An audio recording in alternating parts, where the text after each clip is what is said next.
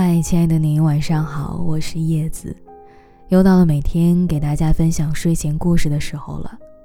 今天晚上想要讲给你的故事，人生需要删除键。一到晚上，人就变得矫情起来了。一支烟，一杯酒，一盘磁带，几分遐想，几声叹息。似乎什么人生大道理都懂了，既看透了世间万物，又明白了很多事情。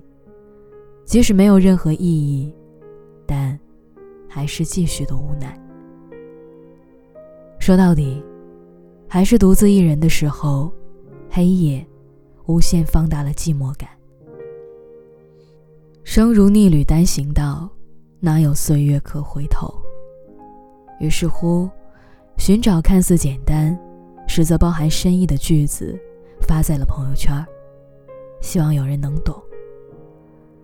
然而第二天醒来，扔掉一切糟糕的情绪，长叹一口气，看着窗外，观察树叶是不是又绿了一些的时候，才发现昨天晚上自己矫情的像个傻瓜。赶紧羞愧的找到那条无厘头的朋友圈。确定删除吗？确定。这一举动，似乎将昨夜那个一时迷路的自己，也一带被翻篇了。接着，朋友圈又只剩下无所指向的推文、音乐和隐约透露自己爱读书学习的文字。我时常感到庆幸，人生有很多的删除键。喜欢的人，不及时回自己的微信，可以将他从聊天列表中删除。忘掉是自己主动联系对方这件事儿。分手后，将对方的联系方式删除，让往事不再回头，给自己一个新的开始。还有，删除相册里的照片，三千多页的聊天记录。将不想回忆的过往，也一并带走。因为删除所有，让一切回归空白，才有可能拥有重来的机会啊！所以，我一直提醒自己，千万别活成一个念旧的人。不懂得删除的人，为了给自己足够的安全感。永远背负着很多不必要的麻烦，就像有些人出门一定要背着书包，不然会很没有安全感。而纳入书包里的东西，不管他们是有用还是无用，哪一样也舍不得丢弃。反正只要装在里面，就感觉心里很踏实。这样的坏习惯也表现在每次出门旅行的时候。也都要整一大箱的行李，吃的、穿的、用的，以及玩的。原因就是一旦能用上呢，尽管一趟旅行回来，很多东西连动都没动过。后来我发现，人生的旅程也大抵如此，拼命的低三下四，结交很多不喜欢的人。只为了满足一旦用得上人脉很重要的安全感，任凭那无所不取、无所不装的大大麻袋压在自己的小小身板上。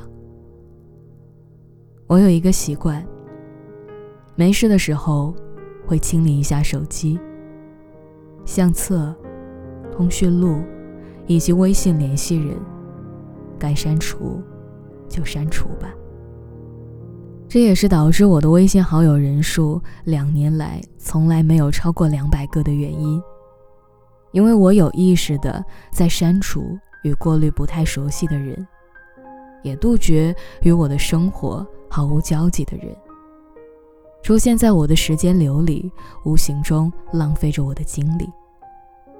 我将我百分百的精力集中在有意义、有真实情感的事情上，自然。也得到超过百分之八十的回报。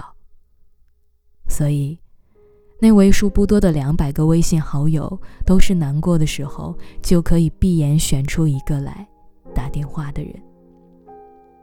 其实，拥有删除键的人生，才能拥有极简的生活。我一直都觉得，很多人内心的纷扰，在于我们在做 A 的时候会担心 B，在做 B 的时候又憧憬 C，导致黑白地带永远多过灰色地带，而人也常常因此而变得不快乐。只有读书的时候，真的在读书。和朋友聚会的时候，真的在聊天和交心；发呆的时候，就全身心的放空，只和自己相处。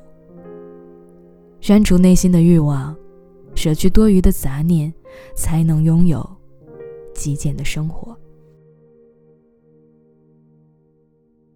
真正的极简，在于每一段消失的时光都被明确，而不是正确的被使用着。但不是所有的删除都是告别与简化，有的只是一种逃避。很多人失恋以后要做的第一件事情就是删除，好像这样显得自己很酷很洒脱，还自得其乐地安慰自己，再也不用费尽心思的更新朋友圈，就为了一个不经意的点赞，不用苦苦等待他的回信。因为他的一个冰冷回答，莫名其妙的心情低落，更不用每天找很多新奇的点子，然后跟他讲说：“我今天又遇到了一件好玩的事儿。”好像真的解脱了一样。但好笑的是，主动删除的那个人，总会不断的偷看被删的人的朋友圈，尽管上面只有头像。封面图、个签以及一条横线。之前看到过这样的一段话，觉得很有道理。他说：“真正的放下，大概是，你不会删除他的聊天记录，也不会把他拉入黑名单，只是任由他躺在通讯录里，再也懒得去点开。他留下的那些痕迹。”就像家中沙发缝里的灰，油烟机上的字，你不会为他特意的来次大扫除，只是心情好的时候，顺手一擦。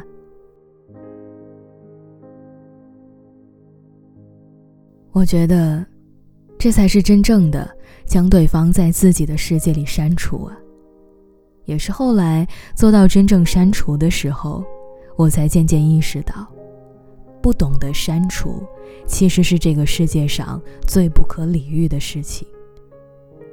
因为你喜欢的人早已选择彻底删除你，而你，也该选择新的生活了。其实，那些我原本以为删不掉的事情，都渐渐的被我遗忘了。因为我知道人生需要删除键，所以。如果你和你的手机一样卡顿，记得时常清理和删除。再不行，就一键恢复出厂设置吧，一定会变得灵光很多。